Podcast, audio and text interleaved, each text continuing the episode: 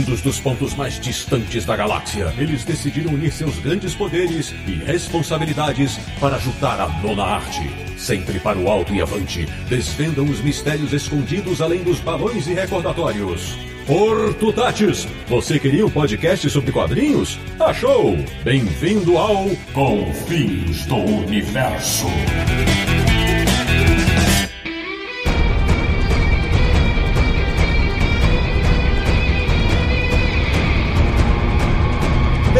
Bem-vindo! Está começando mais uma edição de Confins Universo, o podcast sobre quadrinhos mais ouvido pelas mulheres de hoje e de amanhã, que é o podcast do Universo HQ, o site que sabe o mal que se esconde no coração dos homens www.universalhq.com. E o programa de hoje é todinho sobre uma das maiores desenhistas de quadrinhos da atualidade, no mundo inteiro. Eu sou o Sidney Guzman, falo de São Paulo e admito que tenho curiosidade de ler Sugar Spike como adultos investigadores meta-humanos. De Petrópolis, no Rio de Janeiro, o capeta em forma de guri do Universo HQ, ele que tem os 65 números de Luluzinho e sua turma. Samir Naliato. Aqui, você estragou de novo a minha apresentação.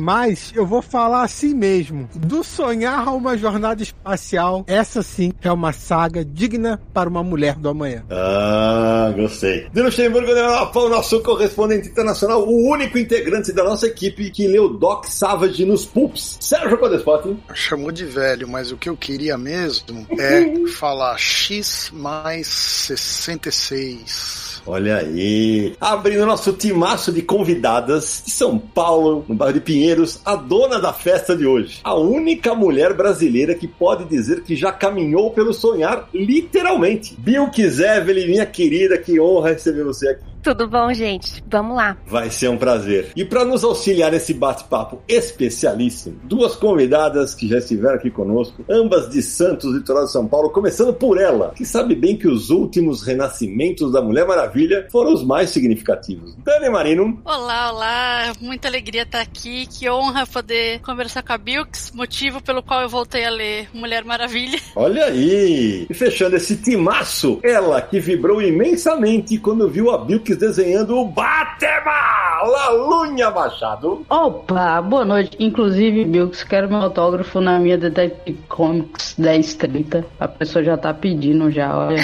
Começa o programa. Nem começou? Sou dessas. Bora lá, que agora começou de verdade. Ai, pois bem, meus amigos do Confis Universo, o programa de hoje promete não, será a entrevista mais longa que Bill quiser. Ele já deu. Pois é. Que honra para nós, Bill. Mas preparem-se porque o papo vai ser esclarecedor. Nós tentaremos arrancar de Bilks algumas novidades sobre o que ela está trabalhando. Ah, vamos ver.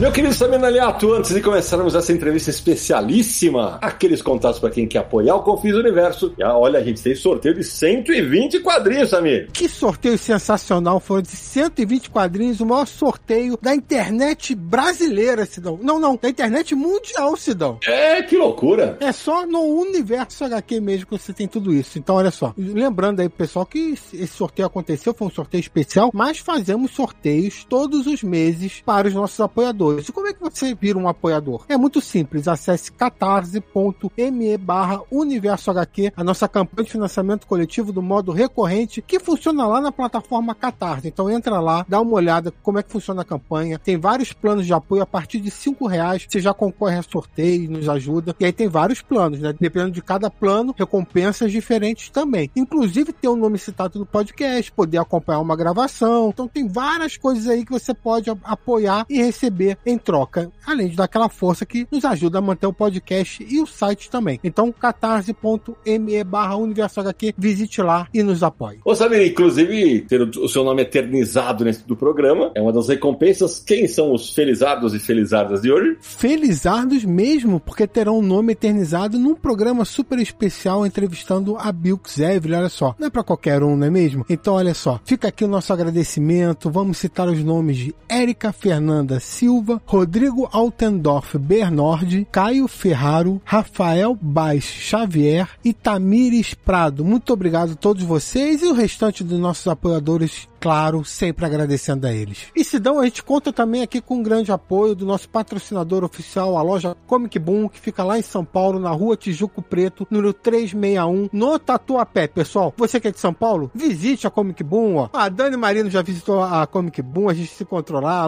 Luna, Machado também já visitou a Comic Boom. Conheça a loja, ela é toda simpática, bonitinha. Você vai encontrar seus quadrinhos por lá. Mas se você não é de São Paulo, você pode comprar pelo site comicboom.com.br.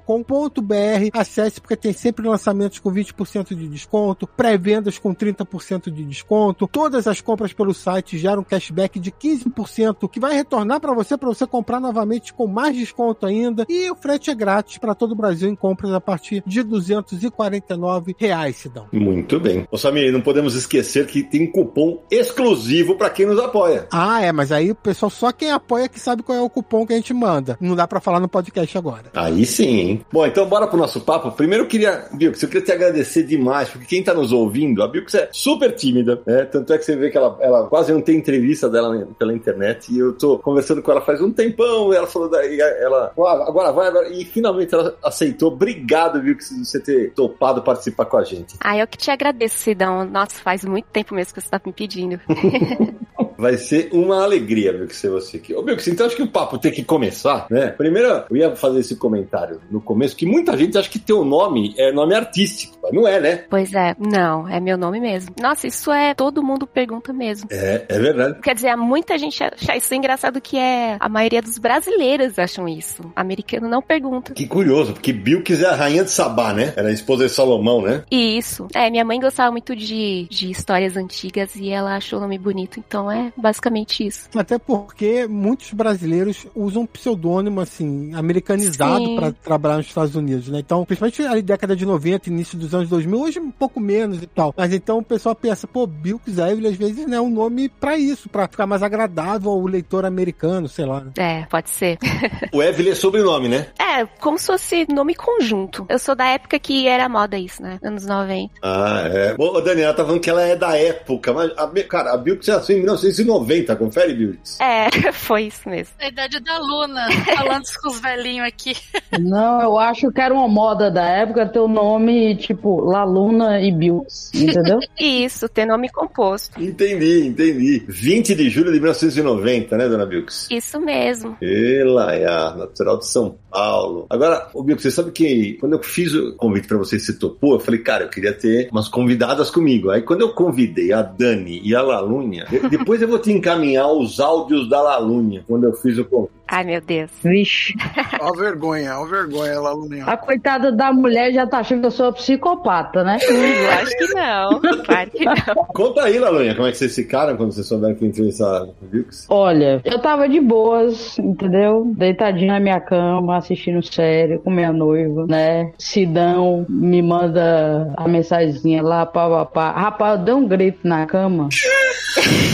Minha mulher tomou um susto. Ela, o que foi? O que foi? Eu falei, o Sidão me chamou pra entrevistar a Bilks. Ela, mentira. Eu vou ser obrigado a cometer uma inconfidência. Jeff, eu vou mandar o áudio pra você colocar no programa, tá? Então aí todo mundo vai ouvir. ah, meu Deus. Meu Deus do céu, cara. Caralho, puta que pariu, é a Bilks. Caralho do céu, é a Bilks. Evelyn, você tá louco? Claro que eu quero, mano. Meu Deus do céu, Sidão. Sidão.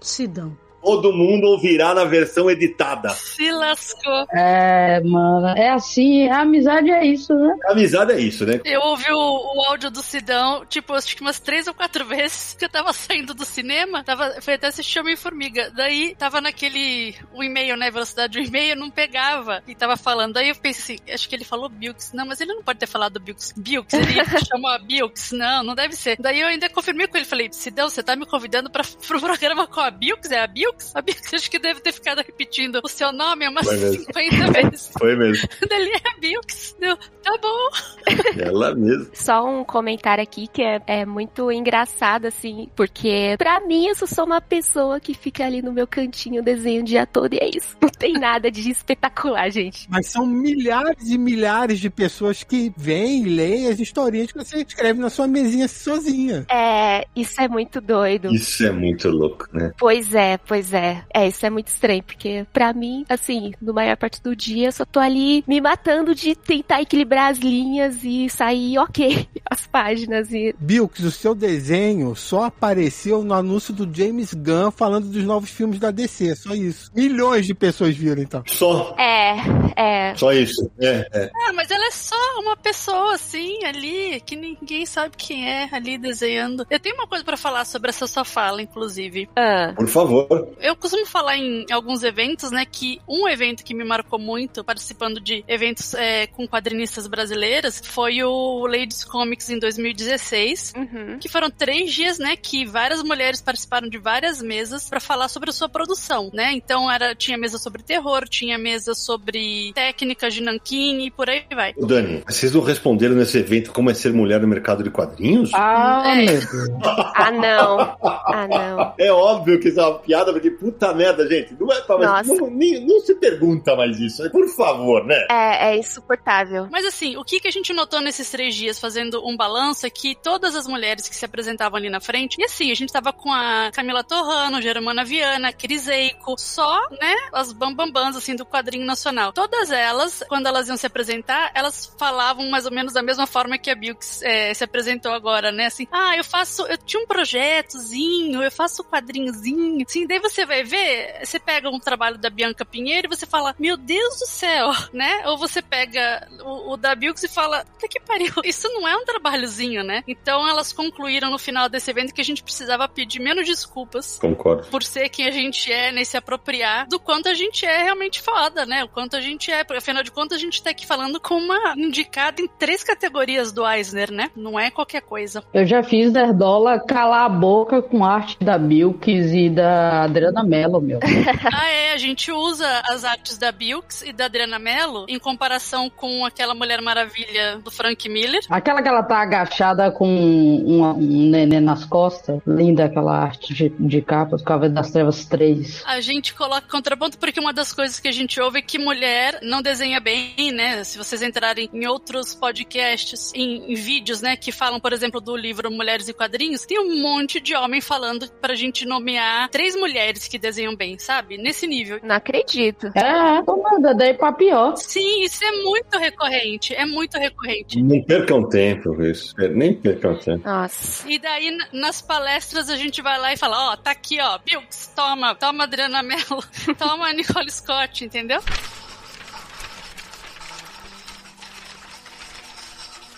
Ô, Bilks, agora, uma coisa que a gente sempre te pergunta, tá? É assim, eu sempre falo que o mercado tá tão em, em ebulição, né, cara? Quando eu fiz os três MSP50, a Bilks nem tava no mercado, cara. 2009, 10 e 11. É um negócio assim, é- é- ela não tinha explodido ainda, né? Então, Bilks, eu queria justamente te perguntar, porque muita gente que vai ouvir a gente, certamente se inspira no teu trabalho. Em que momento que a Bilks fala assim, pô, eu quero trabalhar com quadrinho? Nossa, é, eu tinha uns 14 anos, na verdade eu tinha 14 anos, eu tava numa banca e eu comecei a olhar umas revistas lá. E aí tinha justamente uma, uma revista da Supergirl, era do Ed Benes, inclusive, que tava lá escrito, é, sei lá, desenho brasileiro, uma coisa assim, uma chamada, né? É aquela da Supergirl com a roupinha branca, aquela coisa lá. Isso, essa mesmo, essa mesmo. Olha só. Que é um traço, inclusive, é um traço bem diferente dele, um negócio mais simplificado, eu gostava muito. E aí eu, eu não conhecia nada disso, desse universo, nada. Eu tive pouco contato com quadrinhos na infância, essas coisas. Eu ficava mais ali no meu mundinho, eu gostava de criar histórias com imagens, basicamente. Eu não relacionava isso com quadrinhos, sabe? E aí quando eu vi essa revista, eu achei aquilo coisa mais perfeita do mundo e eu já tive certeza, absoluta certeza que eu ia trabalhar com aquilo, sabe? Que legal. E é curioso porque é justamente a Supergirl e eu sempre tive um carinho muito grande por ela. Nossa, então deve, você deve ter fechado um ciclo quando você foi convidada, né? Porque, pô, Sim, sim, foi mesmo. Nossa, quando eles me convidaram, eu tinha acabado de terminar o Dream, eu tava bem cansada, era, eu acho que era início da pandemia, inclusive. E aí eu recebi e-mail, você quer trabalhar com Tom King na Supergirl? E eu fiquei, eu fiquei, nossa, sim. Foi realmente um fechamento de ciclo mesmo. Agora, Bilks, você falou um negócio curioso, né? Você falou que você não teve contato com quadrinhos na sua infância e tal, que com 14 anos você descobriu um pouco essa coisa dos quadrinhos, mas você, em outras ocasiões, você cita na internet que as suas influências são Alex Raymond, Al Williamson, Hal Foster, Alex que são gente do mais alto gabarito, do preto e branco, traço, pincel. Quer dizer, quando que você encontrou essas influências? Como é que você descobriu esses caras, que todos eles, né, eles já são gente que já não publicavam ou, ou já não atuavam quando você descobriu quadrinhos, era só reimpressão, algum material assim, né? E que pode até parecer estranho, né? Que a Bilkis, que é mais nova aqui, tem a le... fala, pô, mas como é que ela foi ler esses caras, né? Porque o pessoal, os leitores mais jovens hoje nem, nem vão atrás desse material, que são clássicos, né? desses materiais. Exatamente. Eu tive um professor muito bom chamado Roberto Souza e ele gostava muito desse traço clássico. Então, na verdade, o primeiro artista que eu tive, assim, contato com esse estilo um pouco mais clássico foi o Garcia Lopes no Cinder Age, que eu fiquei apaixonadíssima. Maravilhoso. Só que aí ele começou a me mostrar, olha só, no, no caso do Alex Raymond no Flash Gordon, olha só como esse traço dessa saia é só um traço só e ele forma uma saia perfeita só com poucos traços. E aí eu fiquei fascinada por isso. E aí eu foi outro momento ali que, da mesma forma que eu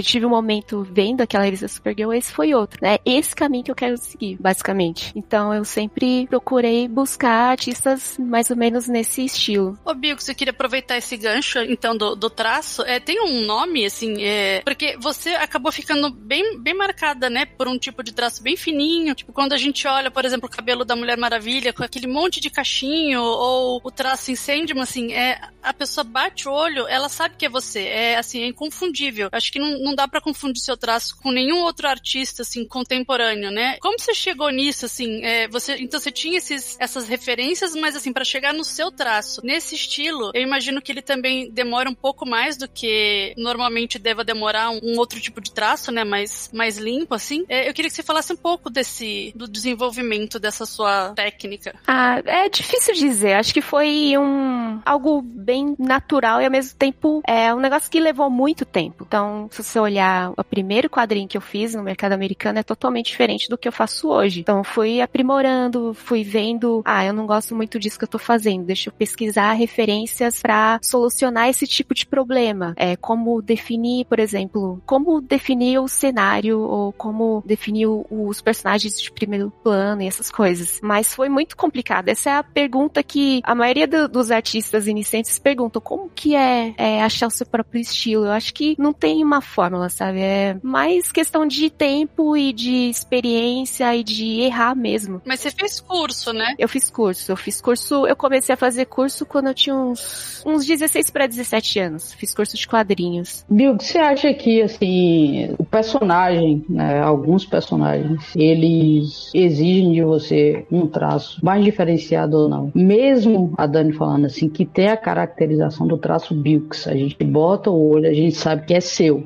né? Sim. Mas, assim, quando eu vejo, por exemplo, o, o Dreams e o Batman que você fez, tem diferenças. Uhum, tem diferença, sim. Então, foram, foram os personagens que exigiram isso de você ou foi você que quis fazer assim? Acho que os dois, talvez. Eu, eu sempre estudo antes de começar um projeto. Mesmo no caso do Batman, que eu fiz só duas edições, eu estudei, por exemplo, que papel é melhor, que tinta é melhor, qual peso de traço, porque se você reparar entre o Dream e o Detective Comics, ele, o traço dele é muito mais carregado, né? Sim. E mais minimalista também. Então, eu sempre estudo e vejo o que vai combinar mais. Aí também tem um pouco. É meio natural, eu acho. Meio natural como as coisas acontecem, mas eu sempre estudo antes. É uma opção sua é, ter toda, vou dizer, ritualística, porque para mim, quando eu tô desenhando também é, né, de pegar Uhum. o papel, de cheirar, de escolher o lápis, de apontar, aquela coisa toda, que com arte digital a gente não consegue ter isso, né? Sim. Pra você faz diferença quando você tá desenhando, faz diferença pra você de ficar, como eu posso dizer, mais gostoso de fazer o trabalho. Ah, sim, sim. Até o, o estúdio, né? é, acho que ajuda a gente a entrar num clima assim. Eu sempre preparo a minha mesa antes de começar e quando eu termino eu sempre organizo tudo bonitinho de novo pra tipo, não, acabou. Agora acabou meu dia de trabalho. Então conta aí, como é que é o ritual de trabalho? Nossa. ah, assim, existem momentos diferentes, porque depois da pandemia as coisas ficaram um pouco bagunçadas, né? Mas sempre eu, enfim, começo de manhã, aí eu faço exercício. Eu começo um pouco, uma hora e pouco, eu faço exercício. E aí depois eu vou, almoço, volto e fico até mais ou menos assim, à noite. Eu dou acho que 8 a no máximo 10 horas de trabalho. Eu não passo disso, mas tento levar uma vida mais saudável. Mas antigamente era loucura total. Na época da Mulher Maravilha, Maravilha, que eu tinha meus 25, então eu aguentava fazer esse tipo de coisa, sei lá. Eu ficava, eu virava à noite, eu, às vezes eu trocava o dia pela noite, fazia loucuras. Aí no final da, eu lembro até hoje isso, no final da Mulher Maravilha 20, que aparece a Circe, o prazo tava terrível, assim, eu tive que fazer muito rápido aquilo. E aí eu pedi pro meu irmão ir lá no mercado comprar Coca-Cola e batata frita, uma coisa assim. Nossa. Pra terminar, pra eu ficar ligada e terminar. E eu quase tive um treco quando terminei essa revista. E nunca mais. Acabou. Foi o meu limite ali. Aí desde então tento levar uma vida saudável. Já pensou a notícia? Mulher Maravilha mata Biggs Evelyn. Deus é pai, sai pra lá, bate na madeira, ô. Tá louca?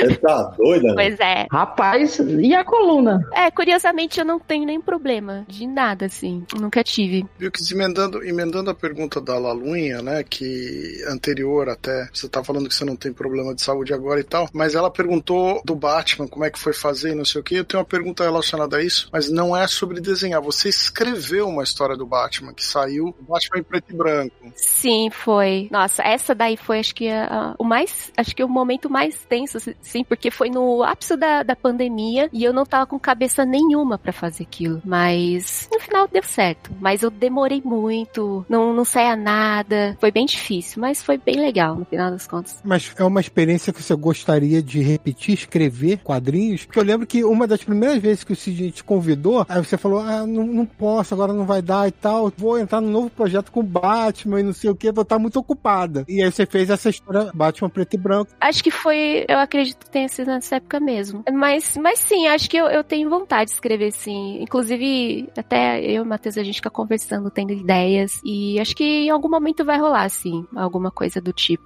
Deixa eu te perguntar outra coisa, Bill. É, tá, a Lalunha, o Sérgio, tal, todo mundo tá comentando sobre o seu estilo artístico e tal. A gente vê que a sua arte, ela é muito detalhada. Você gosta de colocar muitas coisas no cenário e tal, não é naquele quadrinho de mais é, traços limpos, vamos dizer assim. Uhum. Você gosta de usar rachuras, você gosta de usar detalhes na arte e tudo. E uma coisa que eu reparo na sua arte também é que você, eu até queria saber da onde que vem essa inspiração. O seu traço remete muito a histórias de fantasia. Então, é, você pega o, o Sonhar, é assim. Você pega a Supergirl, é assim, dá até um clima todo diferente pra história. A história do Batman que você fez, você leva o cavaleiro ao pé da letra e, e leva o cara pra quase um ambiente medieval de cavaleiro, de fantasia e tal. De onde que vem essa inspiração de fantasia? Acho que foi mais ou menos na mesma época que eu comecei a gostar de quadrinhos também. Eu comecei, acho que, lendo Nárnia, do C.S. Lewis, e eu achava muito legal como ele passava uma ideia aparentemente muito simples, assim, mas sempre tinha uma atmosfera diferente. E eu gostei logo de cara disso também. Acho que isso reflete um pouco no meu trabalho. Eu gosto de, eu não sei, passar essa atmosfera um pouco fantástica, não importa muito qual tema seja. Mas é bem natural, não sei se é, não é algo planejado, eu acho. Ô, Bilks, agora me vem uma, uma dúvida de curioso mesmo, porque assim, se você sempre quis é, trabalhar com esse traço, mas o teu começo de carreira, é legal a gente citar isso aqui no Brasil, né? Você fez a turma da Luluzinha Teen, né? Que foi lançada pela Pixel, né? Isso. Foram 65 números, por isso que eu citei logo na abertura, né? Foi de 2009 até 2015. E lá você fazia o traço do model, né? Isso, do estúdio mesmo. E aí que eu queria te perguntar, quando você estava fazendo a luzinha Team, porque hoje você trabalha com bico de pena, daqui a pouco nós vamos falar sobre as suas técnicas, mas na época que você era também papel ou era digital? É, eu fiz de tudo nessa época, que foi ótimo, porque foi uma, acho que foi uma segunda escola, né? Eu até tava olhando aqui nos meus arquivos, que eu comecei na edição 9 e fiquei até a 38, se foi, sei lá, uns quase três anos, não sei agora. Mas eu, eu testei de tudo, testei caneta, testei pincel, testei digital mesmo, fazia na, na tablet. Então, acho que no final eu tava fazendo digital, se eu não me engano. Mas eu testei de tudo, foi excelente, porque eu aprendi a, a criar ritmo, a me organizar como profissional mesmo, né? Então foi, foi muito bom esse começo. E, Bilkis, esse é o seu primeiro trabalho profissional? Foi. Eu acho que, na verdade, eu fiz um trabalhinho de ilustração antes, que era um livro aleatório, eu nem lembro do que é, mas foi logo em seguida eu comecei na Luzinha. E como que você chegou lá? Então, na época eu tava estudando ainda, e aí o diretor da escola, ele tinha contato com o pessoal do estúdio, e aí eu comecei a trabalhar assim, basicamente. Foi na Visuarte que você fez? Não, foi na época era na Impacto Quadrinhos. Hoje acho que é Instituto HQ. Eu lembro de alguém ter mencionado, acho que. Quem que é dono lá? Eu não lembro, porque eu lembro de alguém falando. Sabe Era o o Klebs. Era o Klebs. Era o Klebs. Ah, o Klebs. Ah, é verdade, verdade. Foi, então foi ele que comentou comigo que a Bilks tinha estudado com ele. É, infelizmente o Klebs faleceu tem uns dois anos, eu acho, né? É, É. infelizmente. É, nossa, fiquei muito, muito triste. É uma pessoa que fez, é, influenciou muito ah, no meu trabalho também. E, Sim. e, inclusive, ele tinha uma biblioteca, assim, de. Tanto que foi ele que passava essas coisas pro meu professor, os livros. Ele tinha uma coleção muito legal de, de clássicos mesmo. E também ele me influenciou muito com, com a própria narrativa. Ele entendia muito a fluidez, assim, de como um quadro conversa com o outro. Então, ele era um, um professor muito bom. E da Luluzinha, quando você sai da Luluzinha, você já vai direto pro exterior? É, mais ou menos, na verdade. Eu, eu acho que eu levei um ano, mais ou menos, pra entrar no mercado americano. Eu parei, eu saí da Luluzinha, porque eu queria focar, na, porque assim, acabou tomando todo o meu tempo, né? E ao mesmo tempo eu tava tentando fazer testes lá pra fora. E aí eu resolvi sair, eu fiquei mais ou menos um ano estudando e, e fazendo pequenos testes, né? Foi isso. Aí depois, acho que foi em 2012 pra 2013, eu, eu en- entrei no mercado americano mesmo. A primeira notícia que a gente tem no universo HQ Tu é justamente quando você começou a fazer a série Pulp, né? Do Man of Bronze, né? Que é o Doc Savage. Uhum. Que tinha capas, inclusive, do Alex Ross, era uma série da Dynamite, né? Isso. Ou seja, mas a- antes de começar o programa, a Bilks contava que antes ainda do, do Doc Savage, ela fez um. Foi um anual do Sombra, é isso? Isso, foi isso mesmo. Foi meu primeiro trabalho lá fora. Caramba. E agora, me fala um negócio, porque assim, isso é 2000, nós estamos falando de 2012, né? Uhum. Esse primeiro trabalho já era no teu método atual de trabalho, que é bico de pena, nanquim e tal, já era? Não, não. Na verdade, eu uso pouco bico de pena. Na verdade, eu nem gosto muito. Eu não sou muito boa. Usa pincel, né? É, uso pincel. Exatamente, eu falei errado. E aí eu, desde o início, eu, eu, não, vou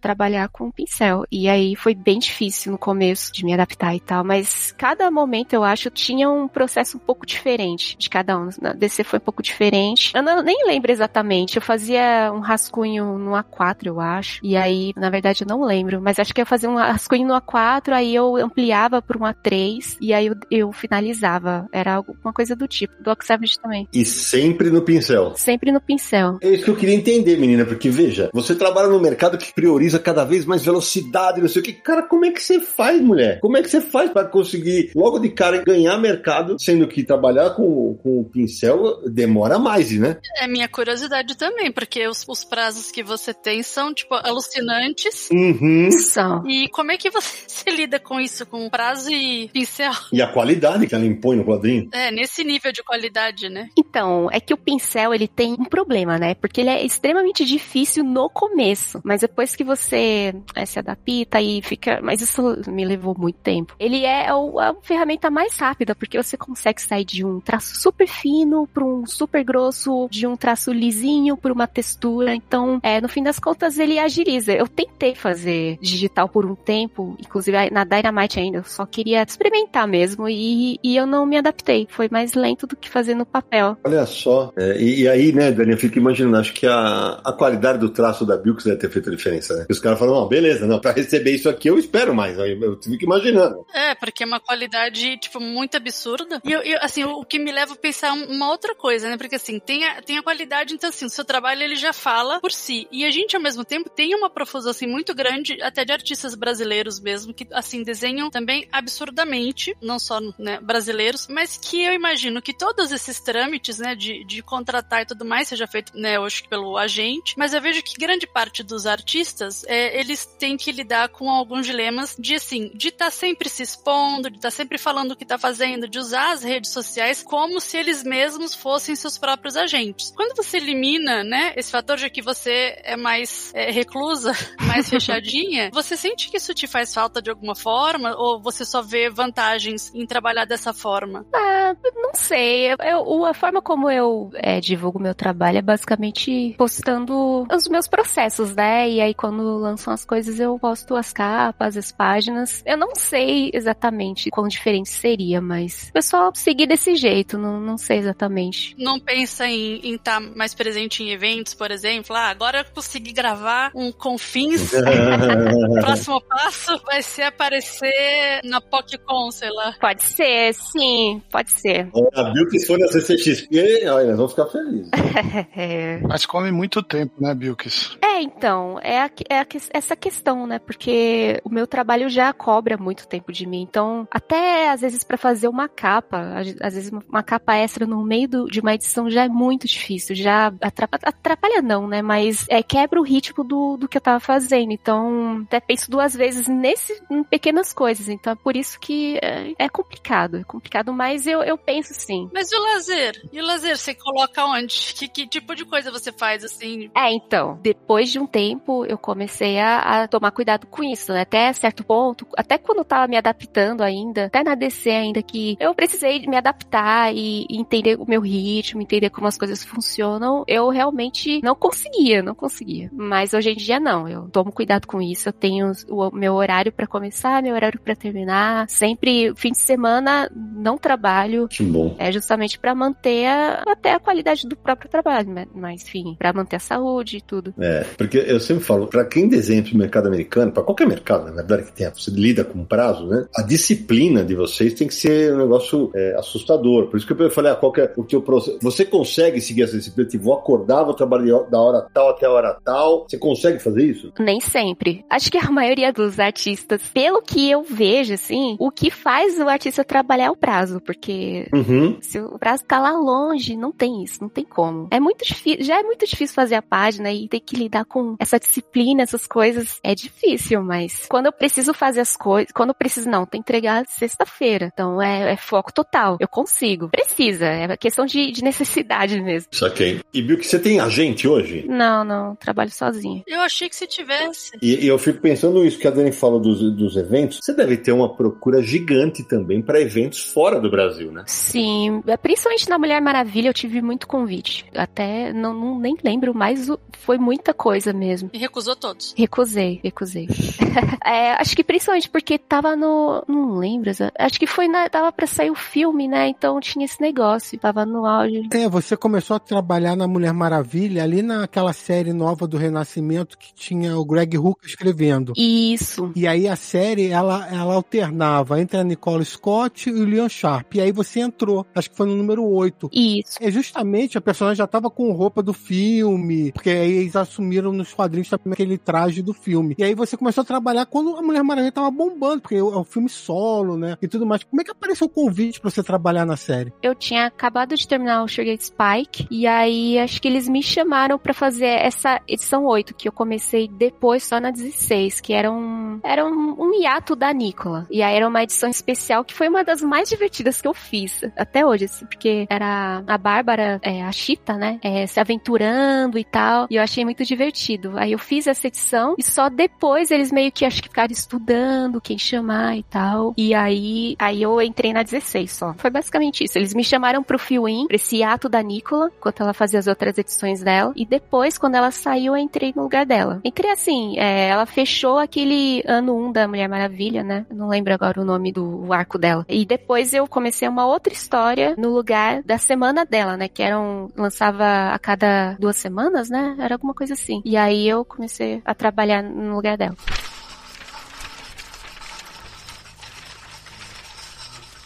A gente fala assim dos trabalhos da Bilks e a gente fala do Batman, Mulher Maravilha, Supergirl e tal. Eu queria saber se tu gosta de desenhar esse gênero, né? Se é algo que te dá prazer desenhar super-herói. Eu gosto, mas eu sempre penso se o personagem ele vai se encaixar no meu estilo, né? Porque dependendo, acaba talvez ressaltando uns pontos fracos que eu tenho. Mas eu gosto, eu gosto. Mas eu sou bem seletiva na hora de escolher, assim. Tanto que às vezes os editores perguntam: o que, que eu quero? O que, que você quer fazer? Eu, não sei.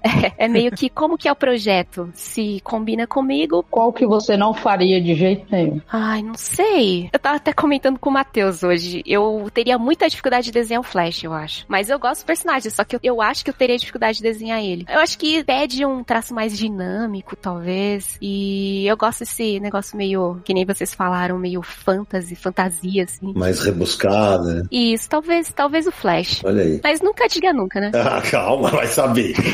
Aí daqui a pouco aparece Flash de Bilks. É. Quem sabe? Então, você mencionou agora há pouco um negocinho que eu usei na minha abertura, cara. Eu tenho muita curiosidade de ver. Eu não peguei a edição do, do Sugar and Spike que você fez. Eu, porque eu, eu imagino que eram personagens que você nem conhecia. O pessoal que tá ouvindo a gente, é o seguinte, são personagens dos anos 50 da DC, que eram dois, era um caso, um menino e uma menina. Só que aqui eles estão adultos e são meio que investigadores de meta-humanos, né? Eu tenho muita curiosidade de ver esse trabalho, cara. Nossa, eu, eu me diverti muito. Esse daí foi meu. É, entre aspas, minha estreia na DC, né? Que eu fiz Uhum. duas edições do Bomb Shells antes disso. E aí logo em seguida me chamaram pra fazer esse, esse trabalho. E foi, nossa, muito divertido. É muito divertido. É muito engraçado, né? O Giffen é É, é com Kate Giffen, é verdade. é incomparável, sim. As falas, eu ria li- lendo o roteiro, é muito bom, é muito, muito legal. E a ideia é que ele pega várias situações ridículas que aconteceram na história dos quadrinhos mesmo, tipo a Mulher Maravilha casando com um monstro, essas coisas, e ele coloca na história. Cada edição tem um, um tema diferente, com um personagem diferente. Então, aí são os dois personagens investigando a situação ali. A situação envolvendo o tema desses quadrinhos antigos e com temas estranhos. Quantas edições foram, Mix? Acho que foram. Nossa, eu não lembro. Acho que foram oito. Você fez todas. Fiz, fiz todas. É, olha, tá aí um encadernado que valia a pena, hein? É, Da gente trazer pra cá, hein? Alô, Panini! Alô, Panini! É, um encadernado fechadinho. Existe esse encadernado lá fora. Existe. Olha lá, é. E, e nesse caso você teve que pesquisar sobre os personagens, eles te fornecem alguma coisa, Mix? Como é que é? Ou... É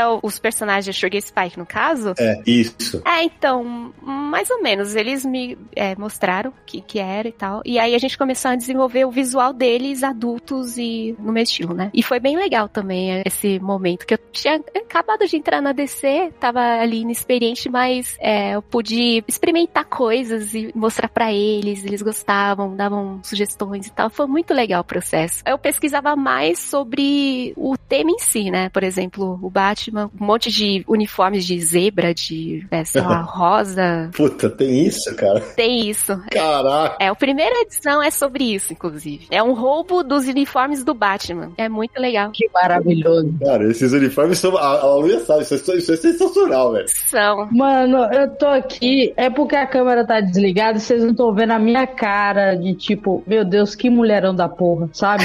Eu vou comprar a gringa dessa aí, velho. Não tem jeito. Deve ser divertido. É muito legal, é muito legal. Ô, Bilks, depois que você fez a Mulher Maravilha, mais pra frente na sua carreira, você voltou a trabalhar com o Greg Hooker fazendo uma edição de Lazarus X mais 66, né? Que é a série que eu Uhum. menciono na minha introdução. Você fez o número 5, um HQ de 26 páginas, né? E esse universo do Lazarus é um universo é, bem diferente da Mulher Maravilha, um, um trabalho do Hooker da Image, inclusive as cores nem são do Matt, né? São do Santi Arcas, que é o colorista da série. Isso. Como é que foi fazer isso? Como é que foi essa volta de trabalhar com o? E Foi logo depois, eu acho, que eu terminei a Mulher Maravilha. Aí ele me convidou pra fazer esse projeto. E eu acho que eu tava esperando o Dreaming na época, já meio que tinha sido convidada pra esse projeto. E aí foi basicamente isso. Eu li os dois volumes do Lazarus, maravilhoso. E fiz uma pesquisa, mas foi isso. Foi bem rápido, na verdade. Muito diferente o estilo da escrita? Não, a escrita, eu acho que o estilo dele de escrever o roteiro, acho que não. Inclusive, maravilhoso. É, isso é uma coisa que é legal dizer, porque os roteiros do Greg são muito legais. São, Hum. fazem o, o artista se envolver com o personagem de uma forma muito única. Coisa que não aparece no quadrinho no final. Mas o estilo, eu achei. Já tava acostumada. Não foi muito diferente, não. Mas eu tive que fazer pesquisa e tal. Acho que foi um dos trabalhos mais difíceis, que é um- uma pegada mais é, apocalíptica, né? Uhum. Mas foi, foi bem legal de fazer. E como é o estilo do Greg Hooker, do roteiro dele? Se der pra explicar. Ele consegue descrever, assim, tem muita coisa que ele descreve a emoção do personagem só pro artista entender o o que o personagem tá passando. É, não vai aparecer no quadrinho, mas faz você se aproximar do personagem e passar a ideia mais certeira, sabe? Mas ao mesmo tempo ele deixa aberto pra eu ter a minha interpretação também. Então é muito gostoso. O roteiro dele é muito delicioso. De, de- só de ler é muito bom. Só de ler o roteiro. A gente é muito interessado aqui, todo mundo em processo, né? Principalmente acho que eu que não, não desenho nem nada disso. E daí eu me interesso pelo processo também da Chita, como você tava falando. Por quê? Eu não sei se você já costumava acompanhar as outras histórias, mas nessa que você fez dela, tem uma pegada em que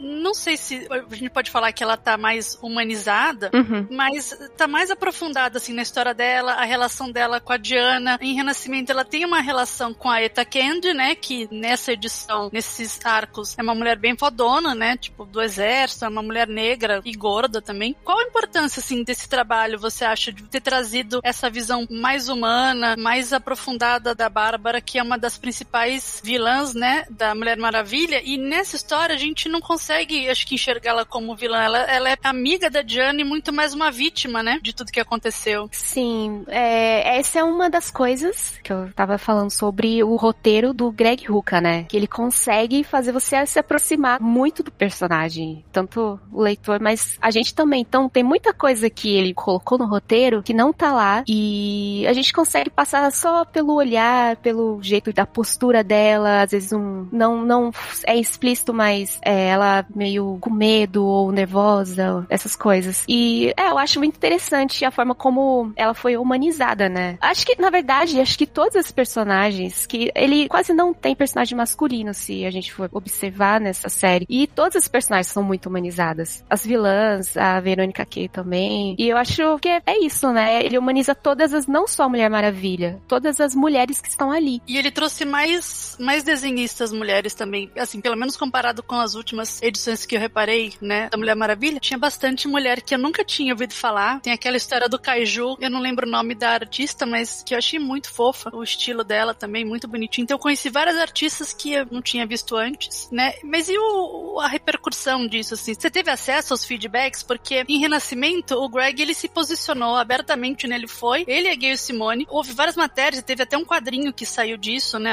Acho que no Denib, onde ele fala, se posiciona claramente, olha, ela é uma personagem bissexual. Vocês aceitem isso, né? Porque ela sempre foi e tudo mais. E nós temos, né, esses assuntos permeando a história. Ela, ela é abertamente bissexual nessa história, tem uma relação com outra amazona, isso fica, né, bem, bem explícito. Tem essa relação da Eta com a Bárbara. Vocês tiveram algum tipo de backlash por conta disso? Então, nessa época, eu não tinha entrado ainda, mas eu, eu só lembro, assim, como pessoa de fora, o que estava acontecendo, né? Então, na minha época, não. Porque eu entrei no, digamos assim, no segundo arco dele, que foi mais ou menos na época que tava pra lançar o filme, que já tinha mudado o assunto, sabe? Então, eu não, não sei dizer. Entendi, que bom. Menos mal, né? É, sim.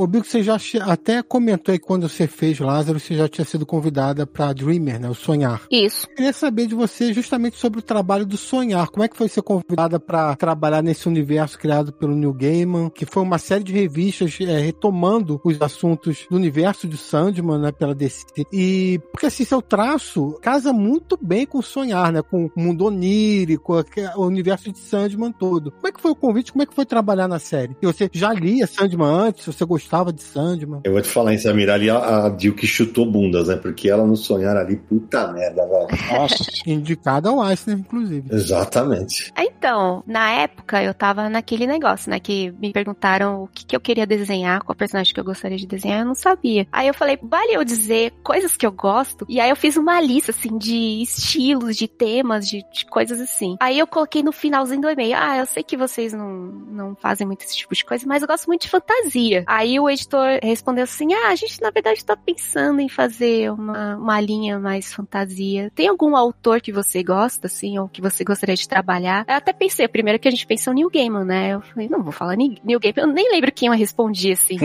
aí ele falou, aí ele voltou e falou, ah, é que a gente tá pensando em fazer... Aí ele explicou, né, como que a gente tá uma linha de personagens dentro do Sandman e tal. E aí eu fui, na verdade, a primeira pessoa a ser convidada. Antes dos, não tinha nem autor ainda, tava bem no começo. Ah, que legal. Caraca, velho. E eu, es- até eles é, escolherem, que imagino que tenha sido um processo bem difícil, né? Escolher os roteiristas, né? Pra fazer, eu fiquei bastante tempo esperando. E foi isso. Eu não tinha lido Sandman, inclusive. Eu, enquanto isso, eu fiquei, eu li tudo. Eu fiquei apaixonada por tudo. Uhum. E aí era, foi legal porque eu tava com tudo muito fresco na minha cabeça. Quando eu comecei, eu tinha acabado de terminar de ler as, li a Morte também, tinha acabado de terminar de ler tudo, então tava muito fresco. Quando eu comecei a fazer os estudos, foi tudo muito natural. Acho que foi o trabalho trabalho mais, assim, natural pra mim. Saiu tudo muito fácil. Você, é, é legal pra quem tá ouvindo a gente, que de repente é um ouvinte mais novo e tá chegando agora no mundo dos quadrinhos. De repente a pessoa pode não saber quem é a Bilks. Aí fala, nossa, cara, os caras escolheram primeiro a desenhista tal. Gente, ó, o seguinte, é que a Bilks ela é muito fora da curva. Ela, ela, ela teve uma ascensão absolutamente rápida. Porque vocês ouviram agora há pouco ela falando que ela fez Sugar Spike? É o caminho natural. Você começa com títulos pequenos. Ela fez Bombshell, que nós falamos, daqui a pouco a gente vai falar disso. Aí ela vai com títulos menores até que ela vai para um título grande explode. E é exatamente o que aconteceu. Hoje a Bilks está nessa posição de falar assim: ó, beleza. O cara pergunta para ela: o que, que você quer desenhar? Isso é, vou te falar, é sensacional. Em 2018, a Bilks teve aí um, uma coisa que acho que nenhum brasileiro teve, que ela ganhou da revista Entertainment Weekly como melhor artista de quadrinho de 2018. Uhum. Então, você imaginar a carreira dela, né, que é uma carreira que tem um pouco mais que 10 anos, né? Sim, nos Estados Unidos, sim. Uhum. E a revista Entertainment Weekly tá dando destaque para ela, que é um negócio assim absolutamente inédito para um artista brasileiro, né? É uma medida da importância dela dentro do mercado de quadrinhos. Quando ela começou a fazer Mulher Maravilha, The Dreaming, ela postava na internet uns quadros, uns trechos, e era uma alucinação quando ela postava. Você, você via não só os, os fãs brasileiros e tal, mas os artistas gringos acompanhando o trabalho dela e pirando em cima do trabalho dela, né? Era um negócio, assim, impressionante demais de ver, né? Esse impacto que ela teve em todo mundo que lia ou fazia quadrinho, né? Ô, Bilks, e aí, como é que foi pra você essa, essa, essa responsabilidade? Porque, cara, é uma responsabilidade também, né? É. É legal pra caramba quando todo mundo começa, pô, recebeu um elogio do, do não sei quem e tal. É, É. Mas aumenta, aumenta o peso, né? Sim, acho que eu, nessa questão dos elogios, acho que isso, no meu, assim, pra mim só me ajuda, porque às vezes, acho que a maioria dos artistas são muito seguros, né? Porque Uhum. a gente vê muitos defeitos no que a gente tá fazendo. Então, quando uma, uma pessoa, assim, de repente, um, sei lá, não gostei muito dessa capa, aí tem um artista que eu gosto muito, um escritor que eu gosto muito, elogia, aí, ah,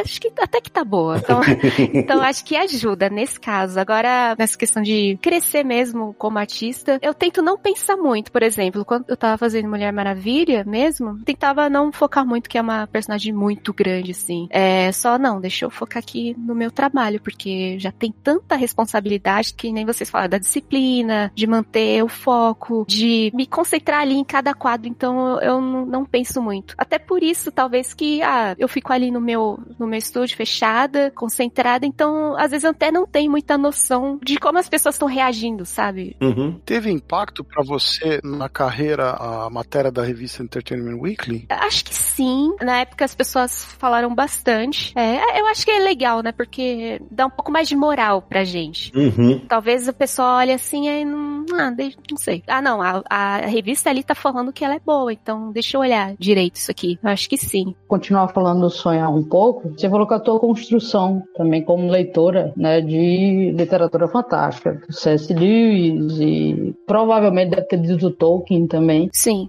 e eles detalham demais, né, os cenários, as coisas, e é mais aquela literatura de imersão. E eu sinto isso na tua arte, é uma arte de imersão. Sim. Quando você pegou o sonhar, você se sentiu solta para colocar tudo aquilo que você consumiu de literatura fantástica, literatura fantasiosa, para deixar fluir no sonhar, porque o sonhar permitia isso de várias formas. É, acho que sim. Acho que no caso, por exemplo, que você fala de, da descrição das coisas, sim. Acho que uma coisa que eu segui muito do, do próprio Lewis é que ele dizia que é, não basta você falar sobre o lugar, mas descrever de uma forma como se o leitor pudesse ficar imerso naquilo, sentir o lugar. Então, os detalhes que eu coloco é meio que para fazer o leitor entrar na história, sabe? Por exemplo, ah, uma casa, uma sala de estar. Ah, vou colocar um- uns detalhezinhos de, sei lá, itens pessoais da pessoa para você se sentir mais próximo do personagem. Ah, ele usa um, um colírio, ele usa um remédio. Então, no Dream é a mesma coisa. Só que a diferença é que no Dream eu podia colocar qualquer coisa, né? Qualquer coisa que vinha na minha cabeça, eu ia e, e cria aquele efeito de, de sonho mesmo, né? E, inclusive, era uma coisa que, quando eu comecei, eles falaram pra mim, porque eu sempre fui muito. Na Mulher Maravilha, eu era mais certinha, né? Tipo, uma perspectiva mais baixa, uma visão mais reta, meio estilo anos filme dos anos 60, uma coisa mais fechadinha, assim. E aí eles falaram: não, Bilks, faz mais solto, faz uma perspectiva mais forçada, de cima pra baixo, porque é, é para ser solto mesmo. Então, foi um toque que eles me deram. E aí eu, aos poucos, eu, na verdade, começo, assim, foi mais fechadinho ainda. E depois eu fui me soltando e colocando coisas e, e é isso. Pilks, eu queria falar com você do The Dreaming número 20. No número 20, me parece que é particularmente um momento onde você muda a, a tua narrativa nessa edição, pelo menos, para ser uma coisa muito mais ampla, muito mais solta. Inclusive tem uma fantástica página dupla vertical, só que ela tá impressa lado a lado, né? Isso. Mas tem uma dupla vertical, que é um horror ela tá impressa lado a lado e não de dobrar, né? Infelizmente. Uhum. Mas é, isso tava no roteiro, você que pensou fazer essa dupla vertical. Então, toda essa loucura é sempre do Simon. Vocês precisam ver o, como é o roteiro dele, como ele elabora as coisas. É, essa descrição dessa página, dessas páginas, né? Nossa, sei lá, cinco páginas de roteiro. Ele descrevendo como que, não exatamente como que tinha que ser, mas só a ideia dele. Então, era, sei lá, 50% loucura dele e 50% minha. E aí quer dizer que você faz uma página dupla vertical e os caras cagam na hora de imprimir, é isso? É, foi triste porque a maioria das pessoas perderam isso. Elas não perceberam que era uma sequência de quatro páginas, né? Ah. Porque ficou picotada mesmo. Ficou como se fosse duas páginas duplas, basicamente. Então a maioria das pessoas perderam. A gente vai colocar no post para todo mundo ver. Se você olhar, você até saca, lado a lado você até saca. Quando eu li foi assim, né? Mas para muita gente, realmente o cara passa batido de uma leitura para outra. Mas tem nitidamente os dois balões ali que faz metade numa página, metade na outra, né? Que é a junção das páginas. Uhum, sim. É, inclusive o leterista ele ajudava muito nesse sentido, porque sempre tinha. É, essa é uma coisa legal dizer que o Simon sempre fazia uma página dupla por edição com uma descrição super louca. Então, se vocês separarem, toda a edição tem uma página dupla com uma montagem maluca. Essa é a mais maluca. Ele acho que falou, não, vamos fechar com chave de ouro, essa maluquice toda. E aí o, o leterista ele sempre ajudava a guiar, né? Porque para deixar a fluidez da leitura. Nossa, o Sérgio tá me mandando aqui, pelo amor de Deus, editor da DC Comics, fazia a pessoa virar a página pra ler, meu Deus. Eu mandei tanto a página montada como ela deveria ser, quanto ela lado a lado. É, meu Deus. É. Lado a lado mata a página. Ah, é, mas pra, pra, pra, puta trabalho que ela fez, né? Ah, deixa eu falar. Aliás, falando nisso, uma pergunta técnica é que só para saber se você usa desse recurso para acelerar o seu tempo. Normalmente quem desenha e faz a própria arte final, chega um momento onde você desenha o que você precisa realmente resolver no desenho no lápis, e aí tem coisas que você deixa especificamente para arte final que você nem desenha, que você vai no pincel mesmo e resolve no pincel na hora. Detalhes do fundo, alguma coisa porque você ganha tempo. Uhum. Eu não sei se você faz isso também na sua arte. É, poucas vezes, porque a maioria dos artistas que fazem dessa forma, eles fazem o, o traço do lápis mais solto, né? Só que eu não gosto disso porque eu acho que eu fica, acabo ficando mais lenta porque eu tenho que resolver é, o que o, o, lápis não resolveu com o pincel. E o pincel já é difícil. Então eu prefiro deixar tudo fechadinho até o, essas partes, assim. É, talvez algumas coisas, alguns detalhes, principalmente pequenos, eu, eu deixo mais soltinho mesmo. Mas no geral eu gosto de deixar já fechado, porque aí eu já sei o peso, por exemplo, de uma coisa que tá no primeiro plano ou no fundo, para deixar bem equilibrado mesmo. Então, para mim, é, acaba sendo mais rápido do que ficar ali tentando resolver na hora e errando, tendo que usar tinta branca para corrigir essas coisas. Então, eu prefiro já deixar tudo fechado no lápis mesmo. Eu, eu, preciso fazer um comentário sobre essa página, gente. Fala.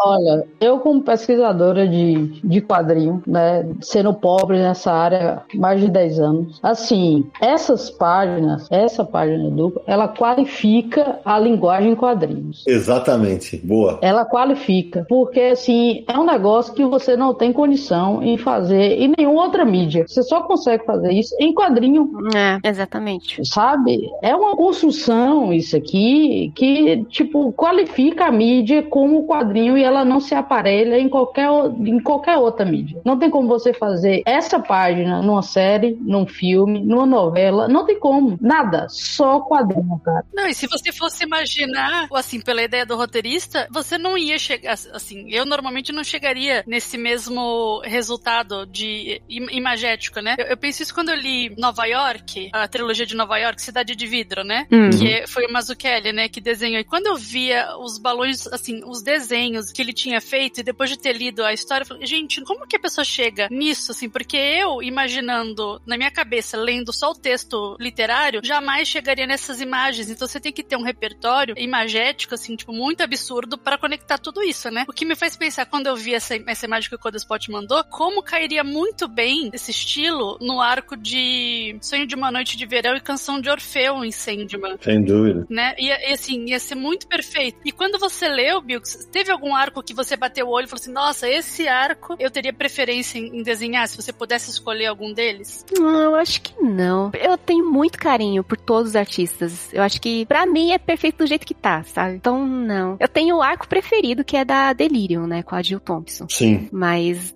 nossa, é maravilhoso. Mas não, acho que não. E pra quem tá ouvindo a gente, como a gente falou, a imagem que a gente mencionou vai eh, tá lá no Universal aqui. Cara, eu quero fazer um pôster desse negócio.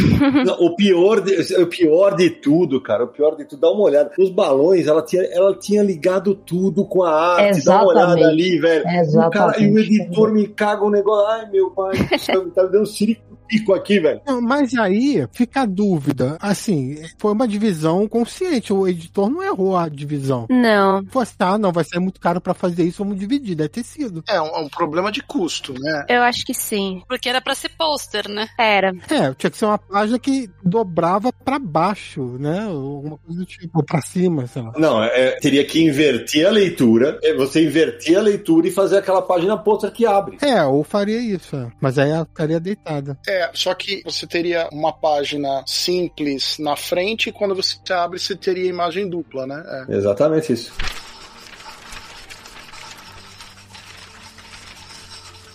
Agora, ô Sérgio, você citou um negócio que também, para quem é ouvinte mais novo, o mercado americano, gente, é assim: geralmente uma pessoa faz o lápis e outra pessoa vai fazer a arte final. Ô Bilkis, desde o começo você já entregava com a arte final, é isso? Isso. É raro, hein? É, ah, nem sei, na verdade, como que foi isso. Eu acho que eu, eu sempre gostei de ter o controle do meu traço mesmo. E tem como fazer o funcionar, sabe? Fazer funcionar de forma que dê pra fechar as páginas no tempo certo. Mas as cores são colocadas Isso. Você também faz cor, Bilkis, se precisar? Sim, eu gosto até, mas enfim, não vou conseguir chegar aos pés do Matheus, então nem a minha resposta, nem preciso. Pra quem não, tem- não entendeu a referência, o Matheus é o Matt Lopes, que já esteve aqui conosco no episódio sobre cores dos quadrinhos, namorado de Bilkis e colorista também, né? Então aí tem É um grande colorista. grande colorista. Ô, Bill, você já teve alguma arte sua, arte finalizada por outra pessoa? Porque é, você falou nesse negócio do controle e tal, que você gosta de ter da sua arte. Porque realmente a arte final, dependendo do arte finalista, a arte varia. Então, você der o mesmo lápis para cinco artes finalistas diferentes, a arte vai sair de cinco maneiras diferentes, né? Sim, sim. E pode cagar o negócio também, né? Opa! Você já teve essa experiência? Como é que foi isso? Já aconteceu isso na Mulher Maravilha. Eu tive uma edição que é. Ah, nem lembro direito, mas foi, foi questão de problema de, de agenda. E aí eles tiveram que dividir meu lápis com alguns arte finalistas. Então eu tive sim. Inclusive, cada um fazia o próprio estilo. Mas só foi essa edição, foi exceção. Aí depois disso falou, agora é mesmo que eu não deixo mais ninguém arte finalizar. Bilkis, embora você tenha explodido sua carreira na DC e nos últimos anos você tenha trabalhado praticamente só pra DC, você chegou a fazer capas alternativas pra Marvel, alguma coisa pra Valiant, né? Sim. Como é que são esses convites de fazer uma capa alternativa, por exemplo, de Rogue and Gambit ou She-Hulk? Quer dizer, você escolhe a personagem ou eles te oferecem? Como é que funciona isso? É, não, eles me oferecem. A Valiant, eu, inclusive, eu, eu fiz antes de entrar na DC. Eu fiz acho que umas três. Que foi, foi a primeira vez que eu trabalhei junto com o Matt. Foram nessas capas aí. E foi mais ou menos no mesmo tempo que eu comecei na DC. Mas eles basicamente convidam, falam: ah, você quer fazer a capa de tal personagem? Vai sair na revista tal? E basicamente isso. Não muda muito, não. E aí você recebe bastante pedidos, né? Sim, é o que eu tava dizendo, né? Que eu tento evitar pegar coisas extras porque, enfim, é difícil equilibrar com as outras coisas. Mas capa paga melhor, né? Paga, mas assim, se for pra quebrar quebrar o ritmo das páginas que eu tô fazendo, às vezes não vale muito a pena, porque acabo ah, tendo que parar, tendo que pensar no que fazer para as capas e aí depois voltar, então leva muito mais tempo. É, para quem estiver ouvindo a gente, depois dá uma busca, por exemplo, em Plastic Man Cover Bill Kizero. Ela achou uma solução para a capa do Homem Borracha, que é, é, sensacional. Eu gosto também muito da capa que a Bill fez para os Flintstones. Ah, sim. Quando teve aquele remake lá da, pela DC. Gosto muito. Eu acho que essa foi a minha primeira capa variante para DC, se eu não me engano. Gosto muito dela também. Eu tenho uma pergunta específica da capa da alternativa do Peter Parker Spectacular Spider-Man 301, que embora seja uma revista do Homem-Aranha, a capa fazia parte de uma série de variantes do New Mutants, né, dos Novos Mutantes. E você desenhou a personagem Karma. E isso veio especificado para você, ó, você vai desenhar a Karma, mas a revista vai sair no, a capa vai sair no Peter Parker, ou como é que é isso? Deixa eu me lembrar, essa é a capa que tem o Hulk, né? Não, é uma, uma personagem dos Novos Mutantes. Ah, não, sim, sim, não, é, eles me pediram esse personagem mesmo. Ah, ok. É essa daí eu nem, nem lembro exatamente como foi, mas é, eles, eles pediram especificamente esse personagem. Entendi. Eu acho que eles estavam fazendo de vários e aí eles me pediram para fazer dela. E no dia que o Matt não tiver agenda, quem que vai colorir seu trabalho? quem você gostaria que colorisse? Ah, nossa, eu sou muito fã do Matt Wilson, né? Ah. Acho que é meu segundo colorista favorito. É, acho que ele. Os Matt. Mas é muito legal, né, Dani, pensando assim, porque veja, a além de tudo, ela conseguiu uma equação que ela também tem um, o controle na capa, porque ela chega lá na namorada e não, peraí, não, isso aqui, eles, eles discutem na hora, não vai ter internet, não vai ter. Saca? Eles discutem já. É, sensacional. É, né, mais ou menos. A gente é meio separado, na verdade. Dificilmente fala alguma coisa assim, ah, só se for uma coisa muito específica, mas ele normalmente cria tudo. Ele manda muito. No máximo a gente, ah, e se fizer desse jeito aqui? Mas a parte dele é, é só dele mesmo. Eu não gosto de. Tanto. Eu não gosto que interfiram no meu negócio, ele não interferia no trabalho dele. Mas já tem uma sincronia entre vocês, fica mais fácil pra acertar. Sim, sim. Já faz. É, desde o Dreaming que a gente trabalha juntos, então a gente. é, Na verdade, desde o começo a gente já teve uma sintonia muito boa, mas a experiência também. E na época vocês já namoravam? Não, não. A gente começou a, Olha só, que legal. a gente começou a namorar no começo do Supergirl, eu acho. E foi bem depois. A situação de vocês é similar à do, do casal Dodson, né? Do Terry e a Raquel. É verdade. Que ele, ele desenha, ela, ela faz cores, né? Arte final. Gosto deles também. É, eu acho que ele faz as cores. Ela faz a arte final. Ele, eu acho que as cores são dele. Eu ia perguntar se você acompanhou bem as, as outras artes, né? Em Renascimento, ou mesmo Uhum. é, em outros trabalhos que você viu. Teve alguém assim que se destacou que você não conhecia? E você falou, ah, pô, que legal. Esse traço casa bastante com o meu, porque eu, eu noto que, às vezes eu tava vendo ali o seu, o seu trabalho, tem umas cenas em Mulher Maravilha, por exemplo, de luta, e eu ficava olhando assim cada detalhezinho e o cuidado que você teve, por exemplo, com as cenas mesmo, assim, não tem nenhum close no meio das pernas dela Ah, ou coisa que a gente vê em, em- alguns outros. E daí era um choque, porque daí tava ali aquela arte toda bem trabalhada, e daí eu virava a página, tinha uma que com a cor muito cagada, e com ela com uma boca assim, parecia que ela tinha acabado de fazer preenchimento labial, sabe? Mas eu imagino que, assim, a parte disso, tenha outros artistas que tenham olhado e falado, nossa, esse traço tem mais a ver assim com o meu, ficaria mais harmonioso, não sei. Sim, acho que é, é isso, né? É, ao mesmo tempo que eu tava estudando referências desses artistas mais antigos que a gente citou, eu sempre fiquei de olho é, nos artistas atuais também, né? Pra, enfim, Uhum. equilibrar as coisas, né? Mas, assim, de cabeça, lembrar de um artista, talvez o Cliff Chang, da Mulher Maravilha, me chamou muita atenção. Ah, eu gosto dele também. É, agora, do Renascimento, de cabeça, assim, eu não, não vou saber dizer. Era muita gente, né? É muita gente. É, é engraçado que eu consigo me lembrar mais dos 952 do que do Renascimento, por algum motivo. Talvez porque eu estivesse trabalhando muito no na época do Renascimento, então é, acaba fugindo, assim. E daí Novo 52 você deve ter lido por prazer, né? Provavelmente. É, foi, foi na época que eu tava, eu acho que ainda tava na Luluzinha, então eu tava querendo saber como que estavam as coisas, assim. Eu tava acompanhando. Tava sondando o mercado. É, boa. Uma dúvida é, relacionada à pergunta que a Dani fez. Hoje, você que tá lá dentro, podemos dizer, existe uma preocupação genuína da DC, das editoras que você trabalha, com esse negócio de parar com a sexualização exagerada das personagens femininas? Isso já é uma preocupação dos editores? Sim, sim. Desde que eu entrei, sim. Até a diversidade no, no próprio time criativo, né? Sim. Nossa, na DC tem muitas editoras mulheres mesmo, então. Mas nunca vi eles falando especificamente sobre isso, até porque eu não faria, né? Ok, lógico. lógico. Então, não sei se eles dão um puxão de orelha com outro artista, talvez, mas editores mais jovens também, então tudo é mais natural que não seja desse jeito, mas sei lá, antiquado, não sei.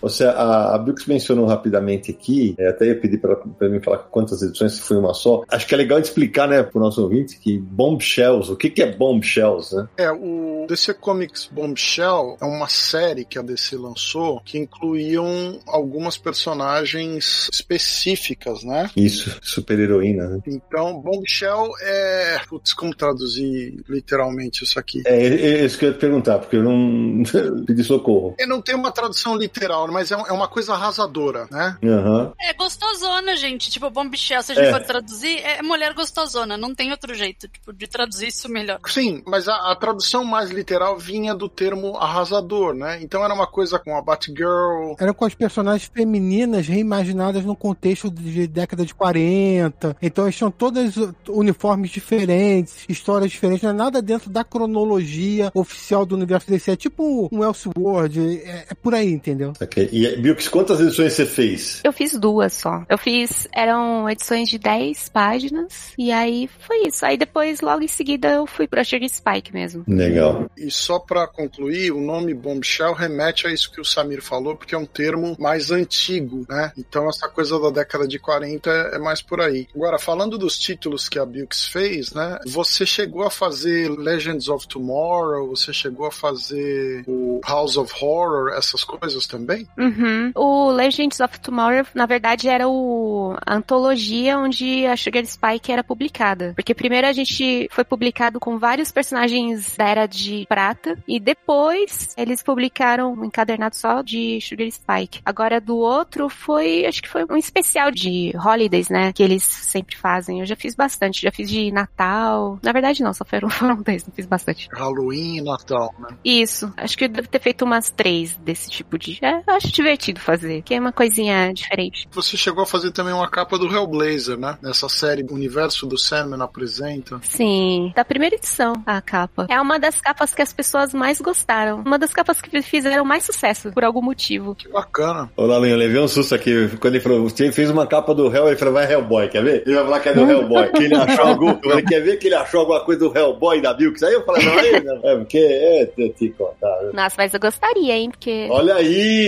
Lá, olha lá, olha lá, olha lá. eu faria. Eu também gostaria, ia ser o Hellboy bem mais bonito. Pronto, agora o Sérgio não fala. não, não, não. Aí não.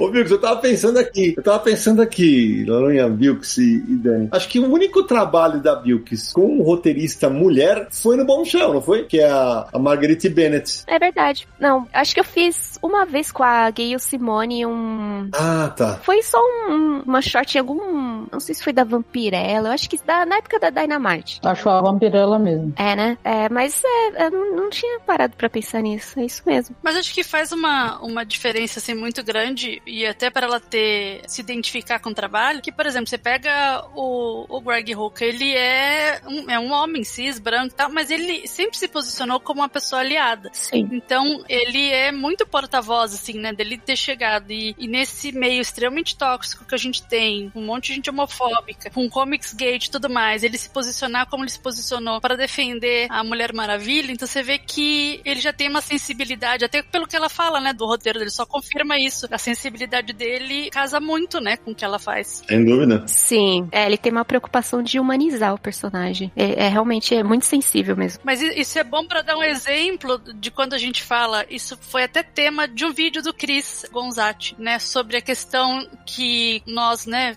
no caso feministas, quando a gente fala também de lugar de fala, uma série de coisas, que muita gente resume isso a uma ideia assim, tipo, essencialista, né? De que, ai, mas elas acham que só homem pode falar de homem e só mulher pode falar de mulher. E não, não é isso, né? Não, o que a gente diz é que se você não tem uma determinada vivência e você quer representar aquela. Você precisa estudar, que é o que a Bilks faz. Ela falou, deixou bem claro que em cada processo, em cada personagem que ela vai trabalhar, envolve estudo. Então, quando você estuda, você é uma pessoa empática, você vai conhecer essas vivências, o resultado vai ser diferente do que quando um cara que simplesmente é de um Frank Show da vida, entendeu? Que cagou pra isso.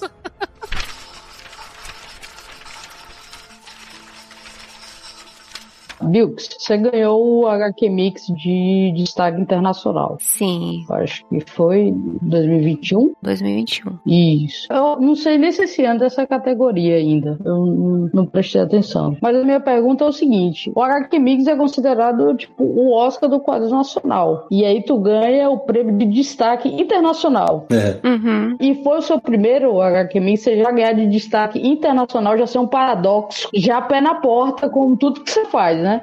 Você começou ganhando pelo internacional, né? Foi o seu primeiro, não foi? Sim. Pois é, o Oscar do quadrinho nacional você ganhou já como destaque internacional. Sim, é verdade. Eu não tinha parado pra pensar nisso, não. Mas aí não existe uma vontade de trabalhar com algum quadrinho nacional, Bilks? Eu tenho, eu tenho. Ou, de repente, fazer seu próprio, fazer uma coisa assim, autoral? Tem esse, esse projeto? Sim. É, eu, eu gostaria de fazer uma coisa um dia, né? Bem brasileira, sabe? Putz, é lindo. Chico Bento.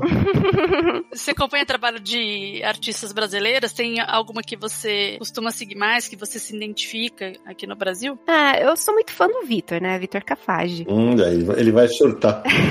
A gente conversa de vez em quando. É, É, eu sei. é, acho que é o meu, meu favorito. A Lu também. São os meus artistas. de- Desde, assim, desde o começo do MSP 50, né? No caso, que eu, eu fiquei fascinada pelo Vitor. Eu acho ele muito fora da caixa mesmo. Mas, assim, de acompanhar mesmo, infelizmente sou um pouco. Eu falho nisso, mas até. De qualquer quadrinho, na verdade. Porque, assim, eu compro bastante. Só que eu fico, sei lá, 10 horas por dia desenhando quadrinhos. Então aí, ah, não. Sabia. É isso aí. É a vida do desenhista. É muito complicado. Você não vai fazer que nem o Sidão que vai tirar férias e vai ler 67 quadrinhos nas férias depois de ter editado 500 outros, né? Ah, mas, mas a cara, além de tudo, o trabalho dela, além de cerebral, é manual, Dani. É, É, é muito raro desenhista parar pra ler quadrinho. é difícil mesmo. A gente fica saturado, mas, mas ao mesmo tempo, por exemplo, numas férias é legal sim, porque acaba deixando a mente fresca e, e inspirando mesmo, né? Às vezes é esse negócio, né? Às vezes a gente tá saturado de desenhar quadrinhos e pensar quadrinhos e aí depois, sei lá, o pouco tempo extra que a gente tem parar pra ler quadrinhos, mas ao mesmo tempo é bom porque inspira. Eu acho que eu costumo ler mais quadrinhos quando eu tô um pouco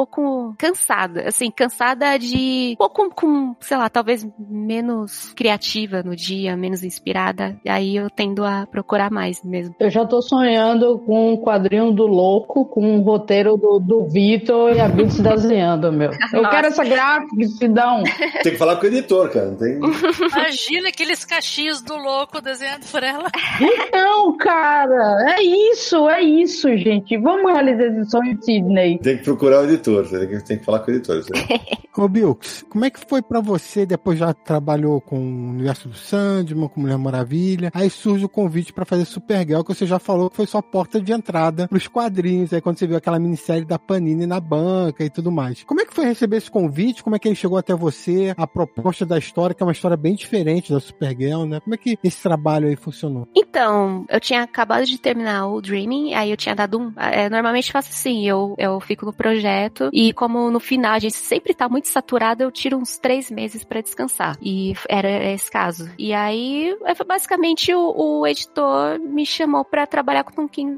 Perguntou, você quer trabalhar numa minissérie com Tom King? E aí, sim, né? Mas não falou personagem. Não, ele falou da Supergirl, que eles já tinham, ah, a gente quer fazer uma minissérie do Tom King sobre a Supergirl. Só que no caso, é até legal falar isso, porque a ideia, assim, de ser esse Tom, na verdade foi assim, o Tom King perguntou, o que, que você quer desenhar? Tem alguma preferência de coisas que você quer desenhar, né? E aí eu comecei a pesquisar um monte de coisas que eu gosto. Até por isso, talvez, que a, a Supergirl tem esse tom meio fantástico também. Comecei a pesquisar várias coisas, imagens, né? Eu acho que eu me expresso melhor com imagens, então eu sempre pesquiso e, e busco referências. Eu mandei um monte de coisa para ele. E aí ele falou: Ah, tá, beleza. Então é isso que é a Supergirl é sobre isso. É meio que uma. É um negócio bem artístico. Então esse tom foi meio que mais ou menos saiu daí, dessas referências e trocas de ideias. E como foi, Bilks, quando anunciaram, cara? O James Gunn mostra na tua capa, meu. E aí? Então, não, não sei. Eu fui pega de surpresa também. Eu nem sei explicar, sabe? Muita gente que é de fora, que não é leitor, e começou a seguir, as pessoas começaram a comprar, esgotou em todos os lugares. Foi. Na Amazon, em tudo. E até voltou, acho que recentemente voltou para as comic shops. E as pessoas ainda atrás, e muita gente falando. E uma coisa legal da Supergirl é que ela tem uma fanbase muito grande.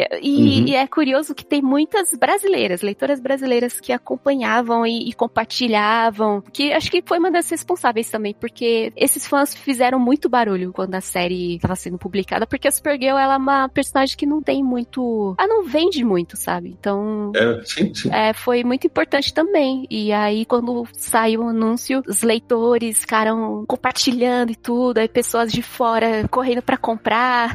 foi muito legal. Qual é a sua expectativa pro filme? Porque vale lembrar que o roteiro é do Tom King que você falou, e o Tom King tá envolvido com a DC Studios, porque tá ajudando o James Gunn a construir o universo aí cinematográfico novo da DC. Ele tá uhum. lá como um dos, dos escritores que tá auxiliando lá no planejamento. O que você espera aí desse filme do... Não sei se o Tom King comentou alguma coisa com você. Não. É, então, não sei. Eu, eu fico me perguntando como eles vão adaptar a Supergirl, que é uma, uma série que cada edição é basicamente fechada, né? São temas variados. É episódico, né? A série. Isso, episódico. Eu tô curiosa para saber, assim. Talvez o tom, mais o, o, clima da série, né? Espero que inspirado no visual também. Então, é, não sei. Tô na expectativa também para ver. Não, vai ser legal quando aparecer assim: filme inspirado na série de Tom King e Bilks Evely. Aí sim, é isso aí. é, nossa, é loucura. Bilks, agora, você terminou Supergirl, também foi indicada pro Eisner Awards como Supergirl, concorreu lá como melhor minissérie do ano. Os seus próximos projetos? Tem alguma coisa para descer ou pra outra editora? Muito sigilo ainda? Tá descansando? Como é que tá? Não, é, é sigilo total. Eu não vou arrancar nada de você, não. é, não, ainda não, mas. Aqui em português, o pessoal da DC não vai entender nada. Ai, ai. Coitado. É, então, eu já tô é, um tempo considerável trabalhando nesse projeto. Ele tá me levando mais tempo do que eu estava esperando. Mas tem um motivo, porque ele é muito difícil, é só isso, basicamente. Mas é isso. Eu acho que talvez não demore muito para ser divulgado, não. Descobriremos em breve, né? Aqui, ótimo. Todo mundo aqui toma remédio com ansiedade. Obrigada, Bill.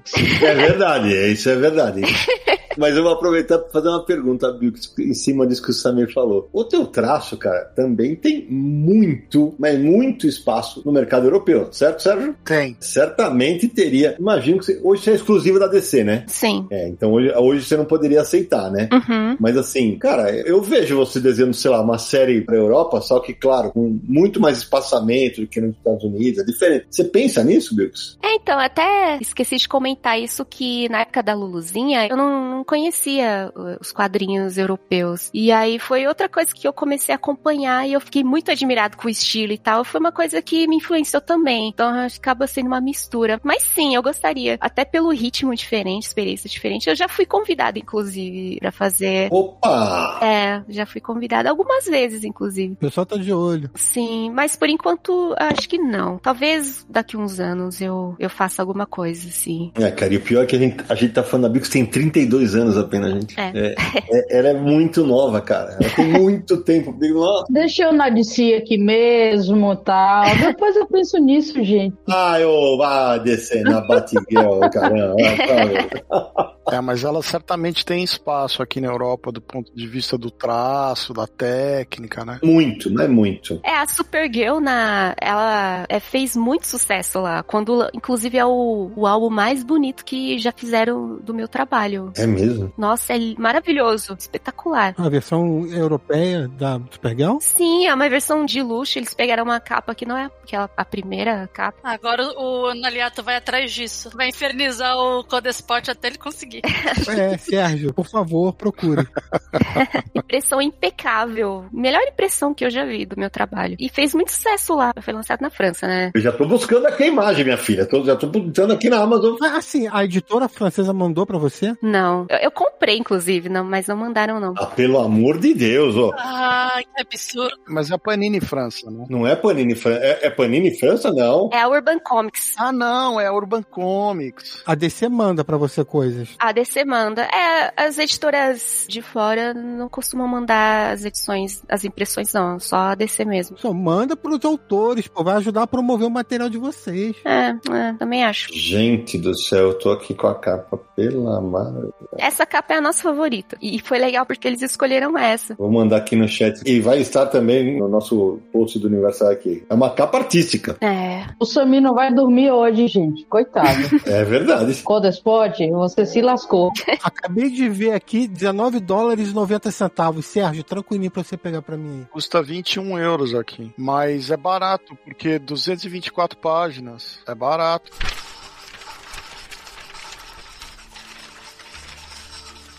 Agora, Bix, vamos falar de processo de trabalho. Você fala inglês bem? Falo. Na verdade, eu fui. É, quando eu comecei, eu falava bem mal. Mas aí eu, eu fui aprendendo conforme os anos foram passando. Troca de e-mails. Saquei. Então hoje, por exemplo, você não precisa de ninguém pra traduzir teu roteiro, quando vem o roteiro pra você. Não, não. De- Desde o começo eu, eu me virava. Tá. Mas hoje em dia é bem tranquilo. E é isso que eu queria que você explicasse pra nós. Porque eu sei que tem alguns autores, roteiristas, que mandam, por exemplo, ah, segue aí o roteiro até a página 10. Você recebe o roteiro da edição inteira e pensa a edição inteira, ou você vai picadinho? Como é que é o teu processo de trabalho com os teus parceiros de DC Comics hoje? É, já aconteceu, eu acho que da Mulher Maravilha do Greg mandar em partes. Mas era por questão de tempo mesmo. Mas normalmente os roteiristas mandam completo. Inclusive o, projeto que eu tô fazendo agora, o roteiro tá fechadinho, assim. O arco inteiro. Olha aí. Aí como é que é? Você pegou o roteiro, você leu inteiro e você começa a decupar as páginas que eu queria que você contasse. Eu leio tudo. Eu leio primeiro, é direto. Aí depois eu começo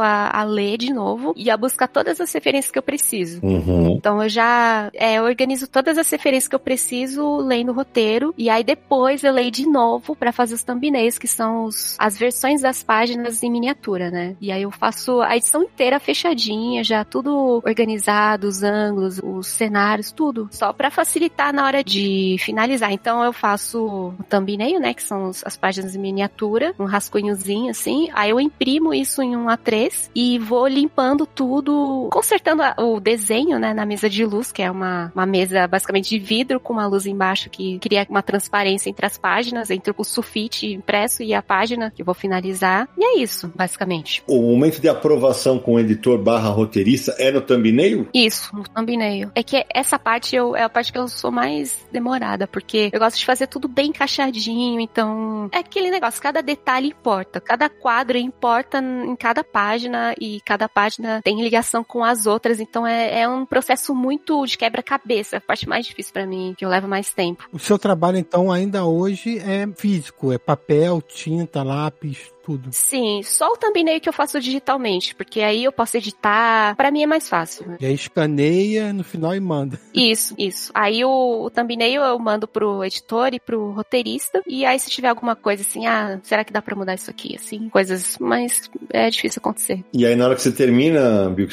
você também manda a edição inteira ou você vai mandando as páginas aos poucos? Porque você imagina que você tem um puta scanner em casa, né? É, eu tenho um scanner A3, que facilita, porque antigamente eu usava um scanner A4, aí eu digitalizava em três partes e juntava, era horrível. Caraca! Há muito tempo, né? Faz... Mas era nossa, levava horas pra fazer isso, terrível. Mas sim, aí eu, eu vou escaneando aos poucos, até porque é, o colorista, o, o letterista, eles precisam, né, pra agilizar, então eu já vou mandando. Eu mando, faço, sei lá, umas quatro páginas ou as páginas da semana, escaneio tudo junto, edito junto e mando. Eu vou mandando aos, uns pedacinhos. A minha scanner não é a melhor de todas, mas ela escaneia o que eu preciso preciso que ela é uma boa scanner para preto e branco. Basicamente, ela consegue captar bem a, o meu traço e vem praticamente limpinho, assim, o, o branco, né? Então, é, facilita para mim. Você comercializa os originais, Bills? Sim. Hoje em dia tem um representante de vendas, né? É, nos Estados Unidos. E é, eu demorei muito para começar a fazer isso. Questão de coragem, assim, de desapegar das páginas, né? Interessante. É, nossa, é muito difícil. Até hoje, quando eu vendo, eu fico um pouco. Ah, tá bom, vai. É, eu tenho um apego pelas páginas. Mas esses da Supergirl também se vendeu? Eu vendi, não tudo, mas vendi sim. Imagina a dor no coração. É muito difícil, é. Mas, sei lá, é bom para divulgar também e, Claro. sei lá, os leitores terem um acesso à, à minha arte também, eu acho legal. Mas é, é difícil desapegar. E é legal pra quem tá ouvindo a gente, porque assim, a Bilks, se ela fosse a eventos no exterior, se ela abrisse commission, ela ia ganhar muita grana. Porque ela- o que ela pedir, vão pagar. E lá, nos, nos eventos gringos, os caras fazem fila, cobram por sketch. Então, é uma maneira, a Bilks é uma maneira dela reforçar a renda mensal dela com a venda de originais, né? Então, certamente isso faz uma diferença no final do mês, né? Porque, poxa, É, é, também é isso, né? O artista, ele é um freelancer, então é uma forma de garantir até, sei lá, aposentadoria, sabe? Guardar um pouco pra isso, porque é isso, a gente é freelancer. Uma pergunta de curiosidade. Você, quando desenha, você escuta música? Que música? Escuto, eu ultimamente tenho escutado mais podcast, mas, ou sei lá, coisa de notícia, assim, mas eu gosto muito de popzinho mais tranquilo. Eu gosto muito de Suzane Vega, que é uma vocalista bem tranquila, que eu sou apaixonada, e Tori Amos. Nossa, da minha época. Podcast de notícia foi inusitado. Mas legal que Tori Amos também tá ali, né? Junto com o Gamer, que eles são, tipo, best friends, né? sim, com certeza. É, é verdade, até esqueci de citar isso, que, a gente- que eu trabalhei com o Neil Gaiman recentemente. Pô, é verdade, meu Deus do céu. Conta aí. Então, é, foi muito, sei lá, muito doido, porque assim, eu sou muito fã da Tori Amos, né? E é, tem, faz muitos anos ela até fez uma graphic novel que foi, eu não sei se ganhou, acho que ganhou o Eisner, de uma antologia, né? E aí eles fizeram uma edição de aniversário do álbum, do primeiro álbum dela. E aí me chamaram pra fazer um- uma sequência junto com o Neil Gaiman. Então, ele nem escreve mais roteiro de quadrinhos, ele fez. Inclusive, a gente conversou por e-mail. Foi tudo muito estranho, muito doido. Ah, que legal, cara. É, Mas é uma coisa do ciclo também, né? Que nem da Supergirl, como você gosta da Tori Amos, e ainda fechar isso, cara, muito, muito legal. É, e, e ele deve ter adorado teu desenho, pelo visto, né? Que se a gente tá chegando no fim do programa, você falou aí de trabalhos que você fez, falou que os editores perguntam com o que, que você gostaria de trabalhar e tal. Vou te colocar numa situação mais eh, desconfortável agora. Algum autor ou autora que você gostaria de trabalhar? Não sei também. É porque é a mesma coisa. O meu negócio assim, se o projeto combina comigo. Às vezes pode ser um roteirista que eu goste e não combine. Então, nem isso eu, eu consigo dizer, assim, tanto nem personagem nem autor. Eu sempre quis trabalhar com Tom King, curiosamente. E aí, acho que só talvez ele, assim, que eu gostaria de ter trabalhado antes, né? Mas não sei. O Vitor Cafage. É, Então vamos aguardar um pouco pra descobrir quem é o próximo. O próximo. é, vamos ver. Quem sabe? Vitor Cafalha, quem vai saber, hein? Olha aí. Ô, Bilkis, mas agora que, agora que você já participou do, do Confins do Universo e tal, até pra dar uma pontinha de esperança para os fãs brasileiros, chances de, de Bilkis começarem a ir em eventos? É, acho que tem grandes chances disso acontecer. Olha, que legal. Vamos ver. Vou torcer muito por isso.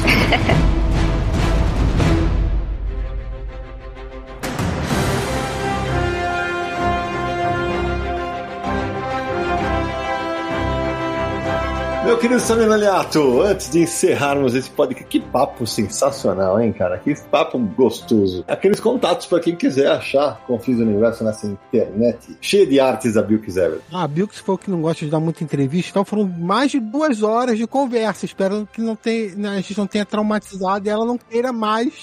Foi muito legal. e, Nossa, passou muito rápido. Gostei muito. Foi divertido mesmo. Ah, então agora a Bilks vai dar mais entrevista, vai pra evento, vai ser um monte de coisa. né? Vai participar do aniversário HQ em resenha. Opa, vamos. Pois é, e depois a Bix vai poder ouvir esse episódio depois de editado, bonitinho, pra ver como ficou o programa. Espero que ela goste, porque vai estar lá em podcast.universohq e também nos streams que a gente tem o podcast distribuído, né? Spotify, Deezer, no iTunes, Google Podcast, então todas as plataformas. Procure aí por Confins do Universo que você vai encontrar. Esse aqui é o episódio 176. Olha só quanta coisa. Tem muito episódio para você ouvir. Procure e escute o nosso programa. Também, ó, mande mensagem pra gente para podcast@universohq.com ou DDD 11945835989 e visite o site Universo HQ, né? universohq.com com tudo sobre o universo dos quadrinhos. Tem muito mais coisas que você vai encontrar por lá. Além disso, nas redes sociais você nos encontra, basta procurar por Universo HQ no Facebook, no Twitter e no Instagram. Também visite o nosso YouTube, nosso canal no YouTube, youtube.com/barra Universo HQ, que tem nossas lives, nossas entrevistas, nossos vídeos. Então,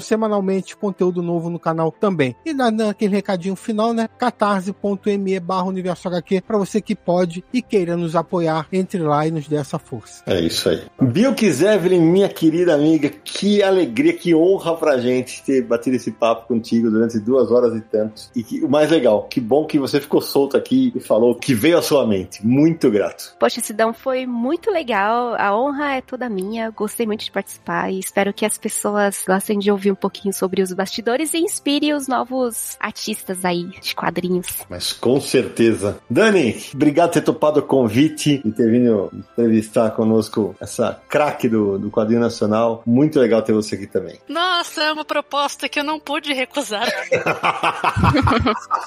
não pude recusar. Mas foi muito bom. É um sonho, né? Poder falar com aquelas pessoas que a gente admira e principalmente entre amigos, né? Eu sempre me sinto muito em casa quando eu tô aqui com vocês. Obrigadão, Sidão. Valeu demais. Lalunha, agora, você, agora você não, eu espero que você não esteja gritando aí do outro lado, que está no mudo aqui enquanto ele tá. Mas obrigado, minha querida, por ter abrilhantado o programa conosco para bater esse papo com a Bilks. Olha, eu cogitei não vir, sabe? Porque, Sei. né? Assim, a minha vida é corrida e tal. Sei, entendi. E, tipo, nem conheço a Bilks. Mas olha, cara, foi sinceramente um, um dos bagulhos mais importantes da minha vida como pesquisadora, sério. Ah, que legal. Que eu sempre falo, né? Sem o quadrinista, nem eu, eu e nem a Dani, a gente teria trabalho, a gente teria pesquisa, né? Sem o quadrinista, sem o editor, sem o roteirista, sem o reticulista, sem o colorista. Então, é um grupo de pessoas que sem essas pessoas a gente não teria trabalho. Então, a gente, quando vê a arte de uma brasileira, uma mulher que inspira tanto, assim, sabe? É, é incrivelmente gratificante e inspirador. É isso mesmo. Não, não sou psicopata, viu, Não vou te perseguir.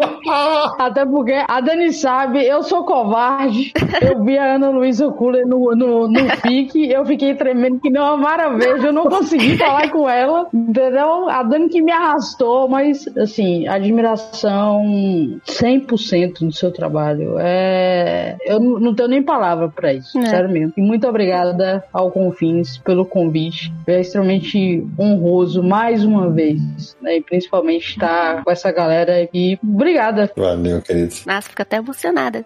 Valeu demais. Sérgio Codespot? Olha, eu sou um grande fã da Bilks, eu promovo a Bilks assim, acho que mensalmente nas minhas postagens.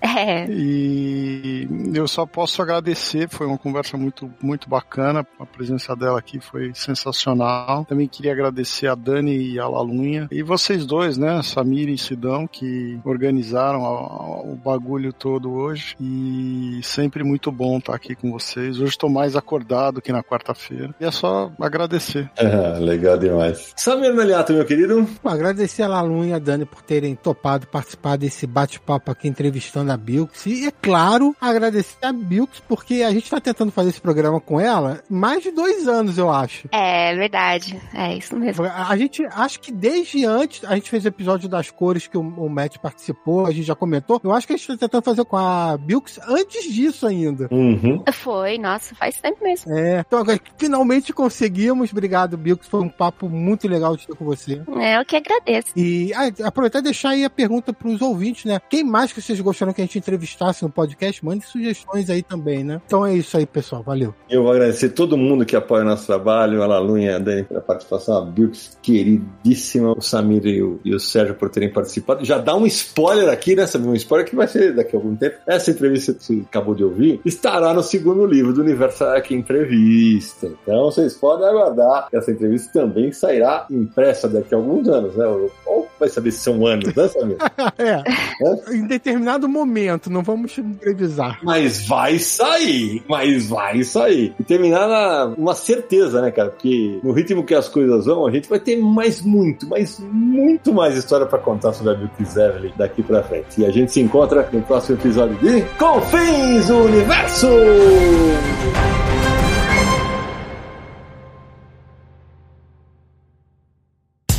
No dia mais claro ou na noite mais densa, você está deixando a nossa presença. Faça uma boa viagem de volta, mas não fique disperso. Nos encontraremos no próximo episódio de Confins do Universo.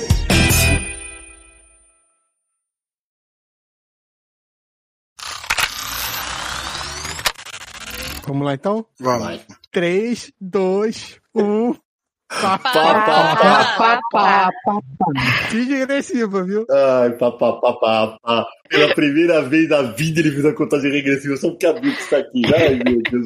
Vamos, já foi pros extras, vamos lá. Bill Evelyn, minha querida, que honra receber você aqui. Oi, gente, tudo bom? Eu tenho que falar mais coisas do que isso, gente. Não, só fala que vai ser, vai ser, vai ser legal e vai. Manda lá. É, Oi, gente, tudo bom? Vamos aí. Não, não sei. Oi, gente, tudo bom? Nossa, agora eu fiquei nervosa, que eu não sei o que falar.